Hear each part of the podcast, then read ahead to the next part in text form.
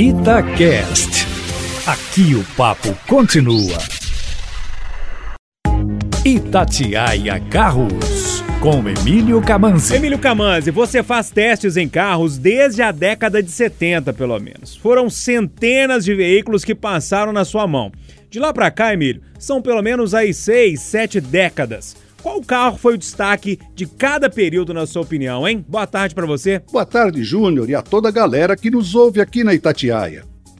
Júnior, foram tantos que todos levam o dia inteiro. Por isso, vou resumir alguns carros que, para mim, foram importantes na nossa indústria automobilística. O primeiro foi o Volkswagen Sedan, o Fusca. De mecânica simples e robusta, praticamente motorizou o Brasil. Outro marco, o Ford Corcel quando chegou em 1968, inovou com um bom espaço interno, motor com circuito selado de refrigeração e juntas homocinéticas nas rodas dianteiras de tração. Soluções usadas até hoje. Outro, o Alfa Romeo 2300, lançado em 1974, com tecnologias inovadoras para a época, como duplo comando de válvulas no cabeçote, câmbio de cinco marchas e freios a disco nas quatro rodas. Não se pode esquecer do Chevrolet Opala, mistura de Opel Record alemão com mecânica de Chevy norte-americano, cativou o brasileiro pelo seu desempenho, espaço interno e durabilidade. E também foi o precursor das corridas de Stock Car aqui entre nós. E tem uma legião de fãs até hoje.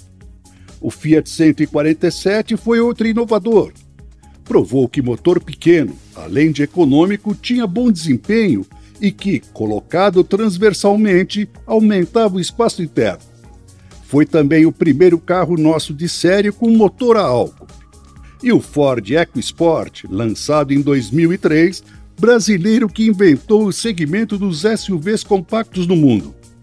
E por fim, o Toyota Corolla híbrido, com motor flex o único no mundo com essa tecnologia e que, quando o motor a combustão queima etanol e carrega as baterias do motor elétrico, praticamente não polui. Emílio, mais informações lá no seu site? Isso, Júnior. carroscomcamanzi.com.br.